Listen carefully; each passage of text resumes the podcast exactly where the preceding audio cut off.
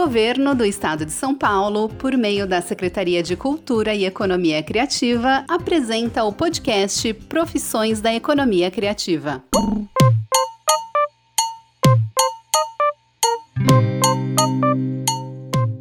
Aí, galera, eu sou a Thaís Polimene e esse é o podcast Profissões da Economia Criativa, em que nós entrevistamos profissionais das diversas áreas que contam a sua trajetória pra gente. O entrevistado de hoje é o Josué Polia, maestro da Filafro, e você também pode ver o vídeo no nosso canal do YouTube, youtube.com/culticultura.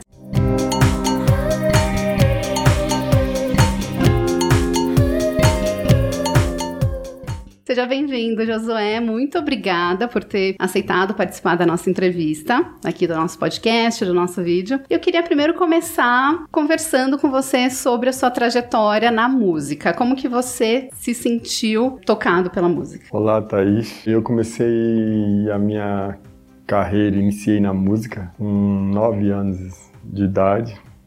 A minha família toda é de musicistas. Meu pai era maestro, minha mãe cantora e meus irmãos tocam. Todo mundo lê em casa a partitura e tem maestros também, tem cantora no em Houston, tem cantora que já cantou no Vale do Silício todo. Então, tenho minha sobrinha, segunda e terceira geração. Então, é uma família de musicistas. E você aprendeu música dentro de casa, então? Aprendi, a primeira aula foi com meu irmão, Jeremias, e depois eu fui para a Escola Municipal de Música. E a partir daí você decidiu trabalhar com música em que momento? Eu decidi, a professora Cleusa, dentro da Escola Municipal de Música, fez uma pergunta. Eu tinha 10 anos de idade. Ela fez uma pergunta para todo mundo dentro da sala de aula, que cada um queria ser na vida. E eu, com 10 anos de idade, falei assim: eu quero ser músico. E todo mundo queria ser médico, queria ser advogado. Não sei se eles se deram bem, eu sei que eu sou feliz. Uau, desde os 10 anos você já sabia o que queria. Você acha que a profissão de artista é sempre assim? A pessoa nasce sabendo que vai ser artista?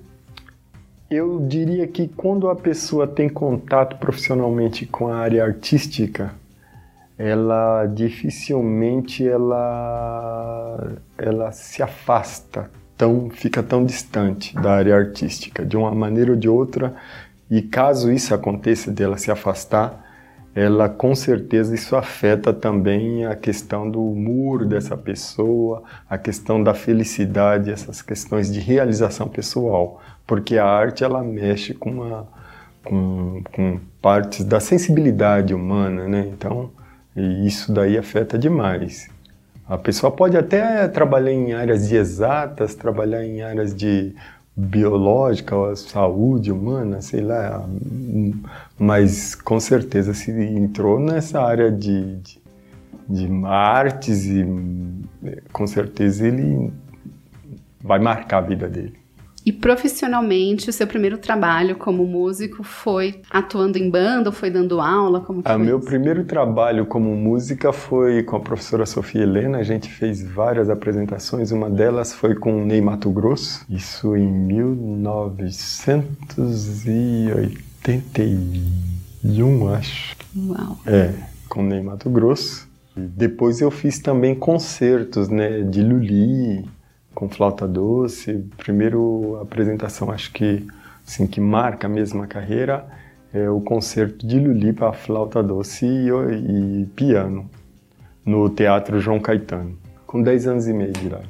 Você tinha 10 anos? É. Uau! Bom, então, desde cedo você já trabalhou profissionalmente com música, só que entre ser músico e ser maestro tem um é, ainda nessa, nessa fase não, não, sonhava em ser maestro. E como que você descobriu a profissão de maestro e você se interessou em trabalhar? A profissão de maestro foi consequência do que eu havia feito antes. Eu trabalhei depois de aprender flauta doce, eu estudei violino, estudei piano, tanto piano erudito, o repertório de concerto, de música de concerto, como também toquei em big bands, toquei em banda de rock, toquei blues, toquei jazz, toquei reggae, toquei R&B, toquei um monte de coisa.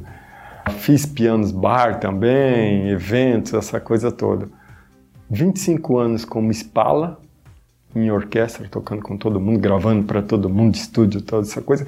E também me preparei um pouco com o estudo de, da parte teórica.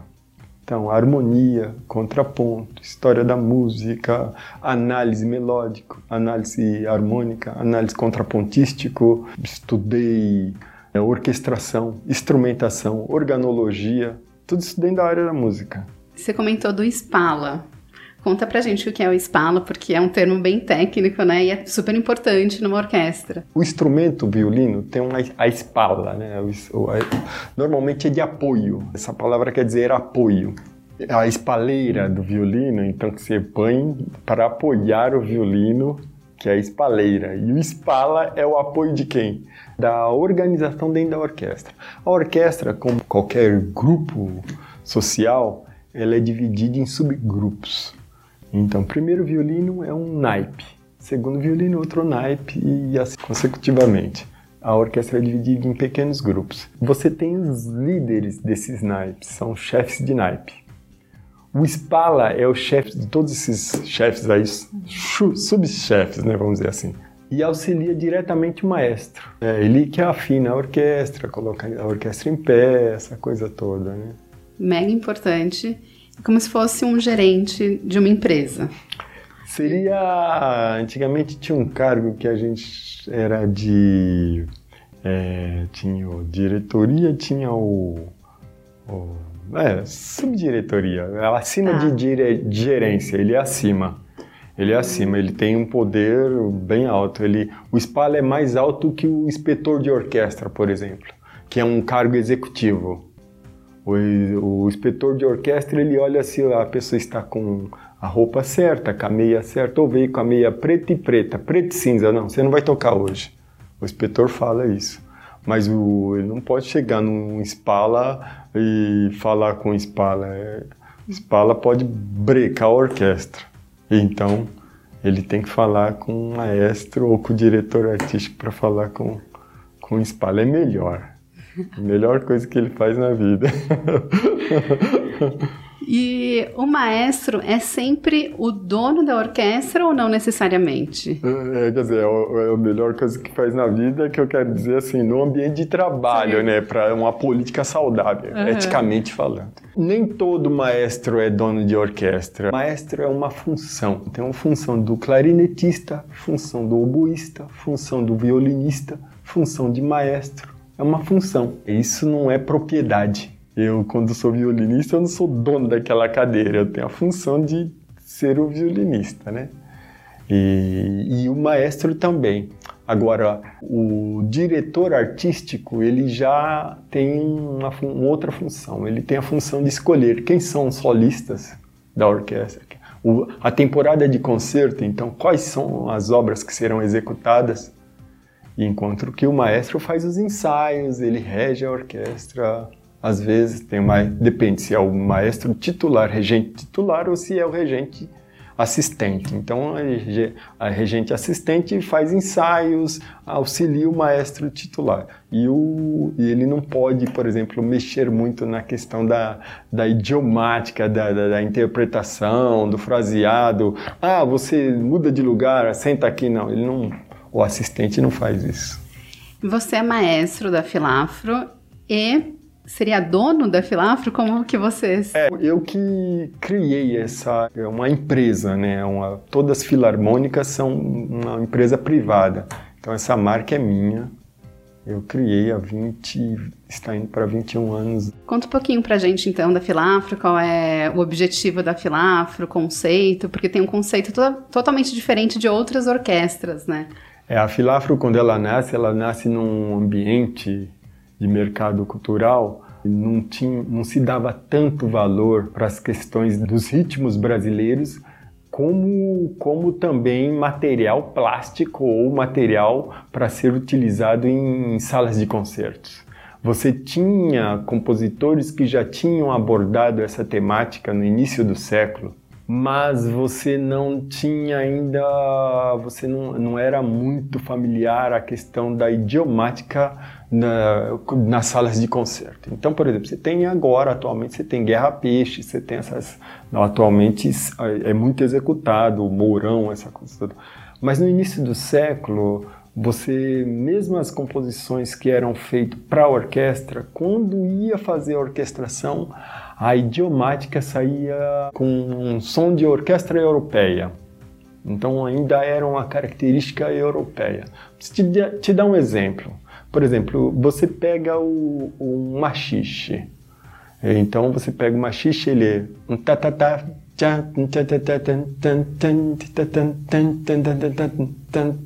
parece mais uma, um ritmo português. Um fado, alguma coisa assim. E agora você vê a diferença entre o que era feito, por exemplo, no lundu e o batuque você tinha o, esse ritmo que se falava ser já afro-brasileiro, mas nos terreiros se fazia tá, cum tá, cum cum tá, cum tá, cum cum tá, tá, cum cum tá, entendeu? As características eram totalmente diferentes. Isso vem de toda uma questão de expressão corporal que você, enquanto que você tem uma marcação no chão, pá, pá, cum, pá, pro chão, e o tan, tan, tan, tadadam, no ar. Fica no ar. Então você tem uma, um, são culturas totalmente diferentes.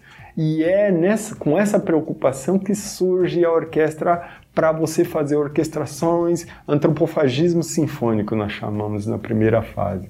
Então foi antropofagismo você pegar uma cultura que está super desenvolvida e fazer uma releitura daquilo ali, colocando as suas sua cultura, colocando as suas características, essas coisas todas. Foi isso, foi isso que surge a orquestra valorizando compositores brasileiros, que, vários, né, e ritmos brasileiros, maracatu, é, frevo, samba, samba, o coco, samba duro. E você também tem uma pesquisa etnomusicológica, é isso? É, etnomusicologia é, um, é eu tenho uma pesquisa e eu e fui aceito no doutorado para o doutorado na Sorbonne, né, na Paris 1, Universidade na Paris 1. É justamente é, focado nessa temática. A problemática de você ainda é, é difícil, por exemplo, um exemplo. Como eu falaria da sua família se eu nunca vivi, na, nunca jantei, nunca fui na sua família, nunca convivi com a sua família. Então eu falo assim, é baseado em você, eu falo da sua família toda. Bom, a família da Thaís é uma família hum, não tão grande, porque hum, paulistana e a maioria são mulheres. Aí você fala assim, meu, minha família não é bem isso, tem outras coisas. Foi assim que eram feitas as orquestrações e as composições e se dava um nome de canções cabocla, afro, ninguém participava porque a sociedade desse período, do início do século, você tinha um, um problema de não poder ir visitar, ir nos terreiros. O a próprio filme da Chiquinha, é, né, Gonzaga, ela é, mostra isso daí, esse problema que havia de se frequentar terreiros e frequentar à noite, essas coisas. Então as pessoas compunham, faziam suas composições e, e isso passa a ser verdade como sendo uma, uma, cultura brasileira, mas não era. Eu acredito que com o tempo isso foi diminuindo, né? Esse preconceito foi diminuindo e as pessoas começaram a frequentar. Mas as composições que eram ditas como características afro e da diáspora negra não tinham muito características dos ritmos, perderam, perderam a sua essência. Eles tinham características mais europeias. Lógico, fazer, defender esse doutorado aqui no Brasil, algumas correntes não aceitariam. Então eu preferi fazer lá fora.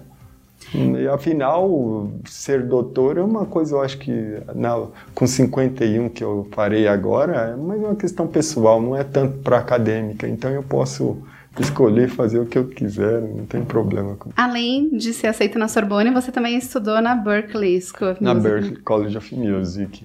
Também eu... foi com essa pesquisa? Não, não, não, aí não. Aí é, é, cansada de ter estudado já muito erudito, música, erudito, música de concerto, vamos dizer assim, porque erudito é quando passa pela academia. Eu estou só evitando esse termo por causa disso, né? Então, tudo que passa pela academia passa a ser erudita. E aí falar que é música erudita só, que é de concerto, é, fica muito ruim dizer isso. Mas a música de concerto, eu toquei muito na escola municipal, estudei no conservatório dramático, estudei com Marie-Noël Jory, estudei com Alejandro de Leon, estudei com Alejandro Ramírez, Alejandro, Alexandre Ramírez, Alejandro é, Ramírez, Alejandro, Alejandro, estou quase esquecendo já o nome dele. estudei com Margarida Fukuda, estudei com vários professores. E aí essa linguagem que é de música de concerto, ela passa a ser assim, já eu tava, tava mais curioso para tentar entender outras linguagens.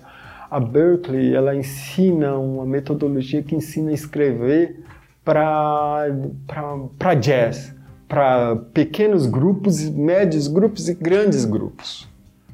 Então, como, como essa escrita, como fazer, a gente fala assim, dobramento das vozes, como acontece. Berkeley tem uma, uma escola muito boa. Hoje tem outras escolas, a Indiana desenvolveu, tem outras escolas que escrevem também, mas de outras maneiras. Mas nesse período a Berkeley era o que era o mais assim, todo mundo queria. Né? Ah, todo mas continua, né? Bem e era trilha sonora. Então é para estu estudar trilha sonora, tal, escrever trilha, essa coisa toda para cinema, tal.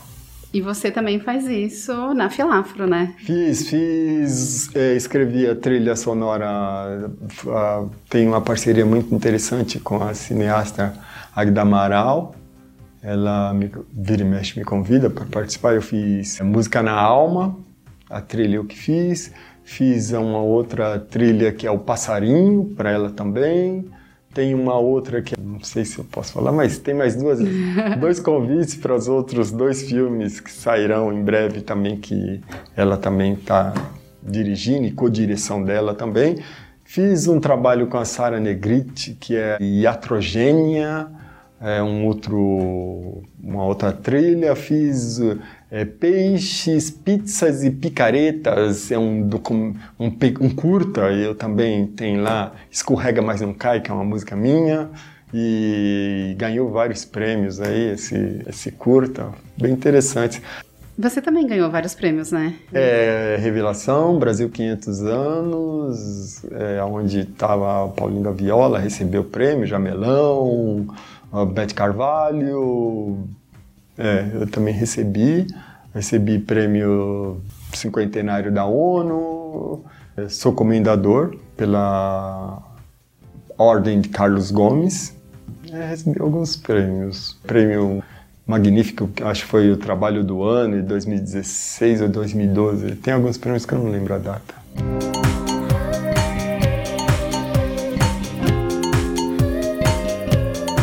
Falando da Filafro, ela também é um instituto, né? Sim, tem a produtora e tem o instituto. O Instituto Filafro ele trabalha mais com projetos socioculturais, a questão, então tem musicalização já, verde arte, tem diversidade.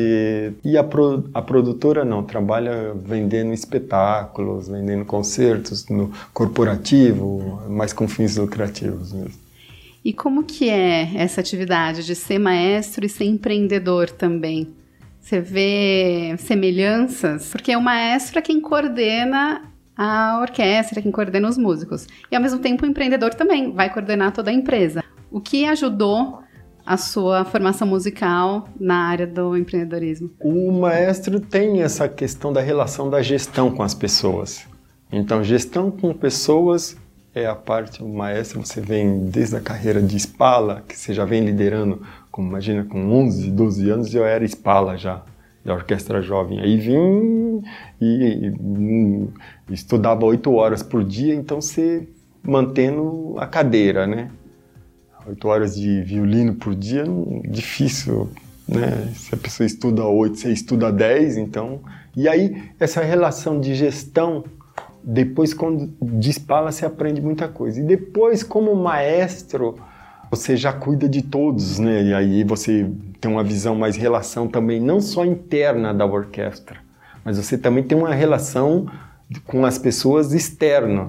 Então, e é estratégico, né? Já não é só a questão operacional e tática, mas você também tem que ter uma visão estratégica. Com 19 anos, eu já tinha uma bomboniere, eu abri uma bomboniere. Então, com 19 anos, já tinha vontade de ter meu próprio negócio. Sempre foi assim, muito cedo essa visão de, de empreendedorismo hoje em dia diz, né? Na verdade, é, sei lá, eu gosto de liberdade de, de, de executar e empreender. E além de maestro, empreendedor, você também é engenheiro. Conta é, pra gente como que você... Civil, é. Como que surgiu esse interesse pela engenharia? Meu pai era, além de maestro, também foi construtor.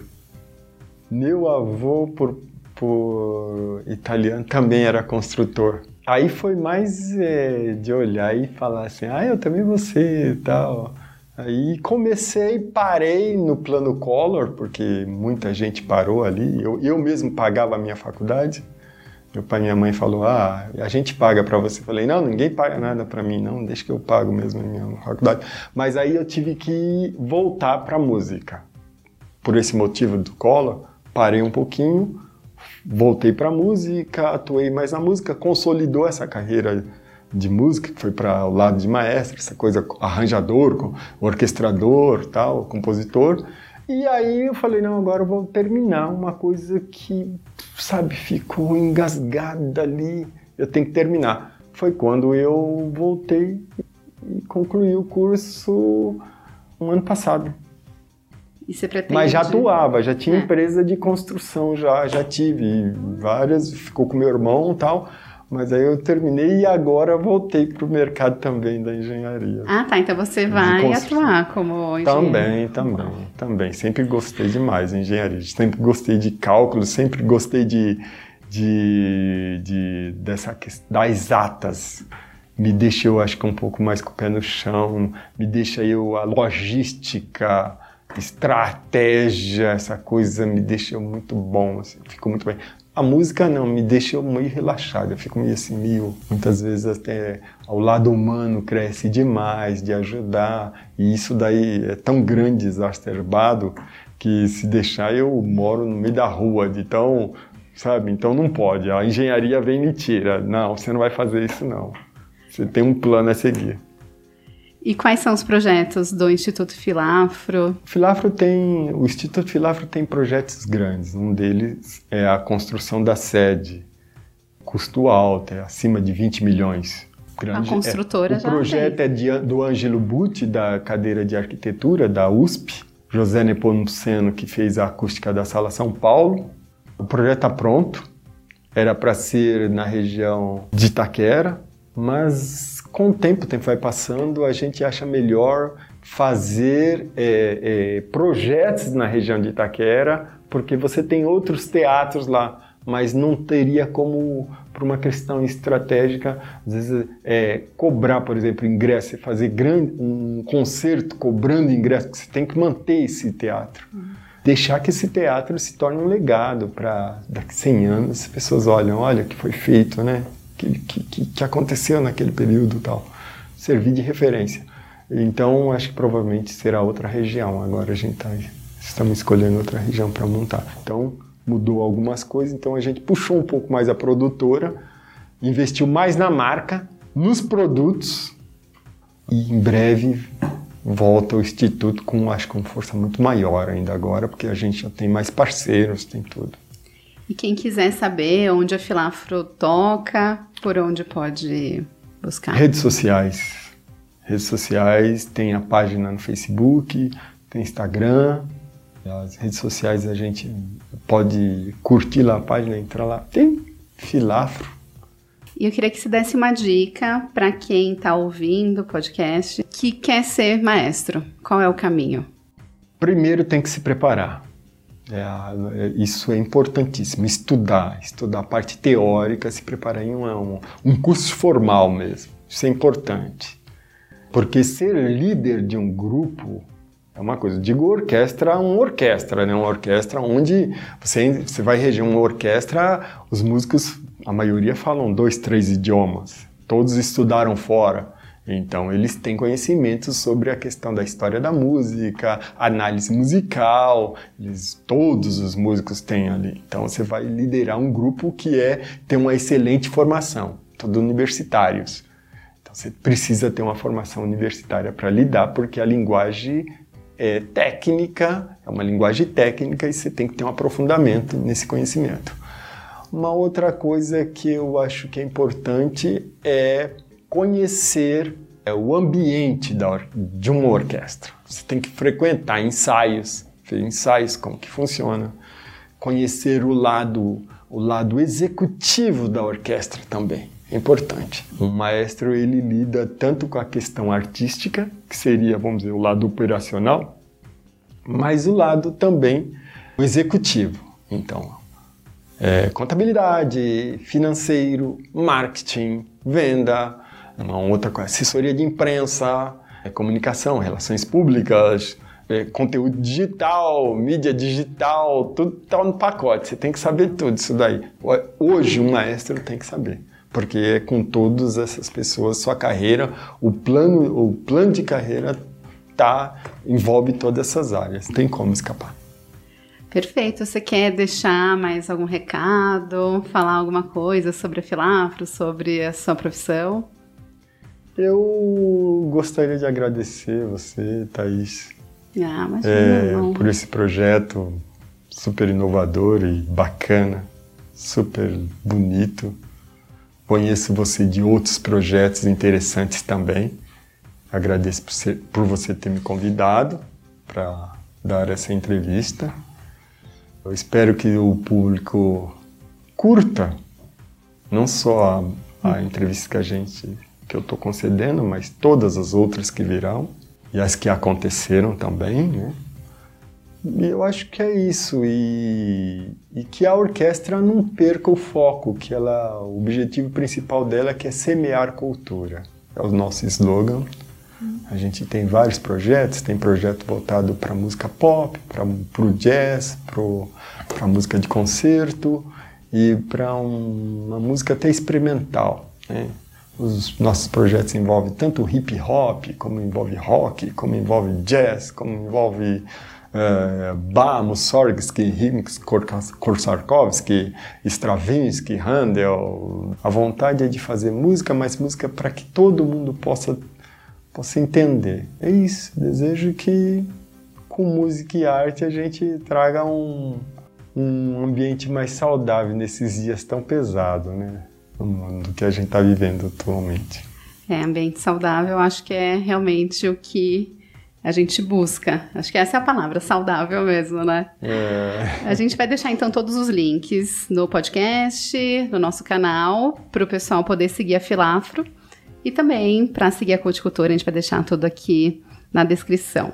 Obrigada, então, Josué.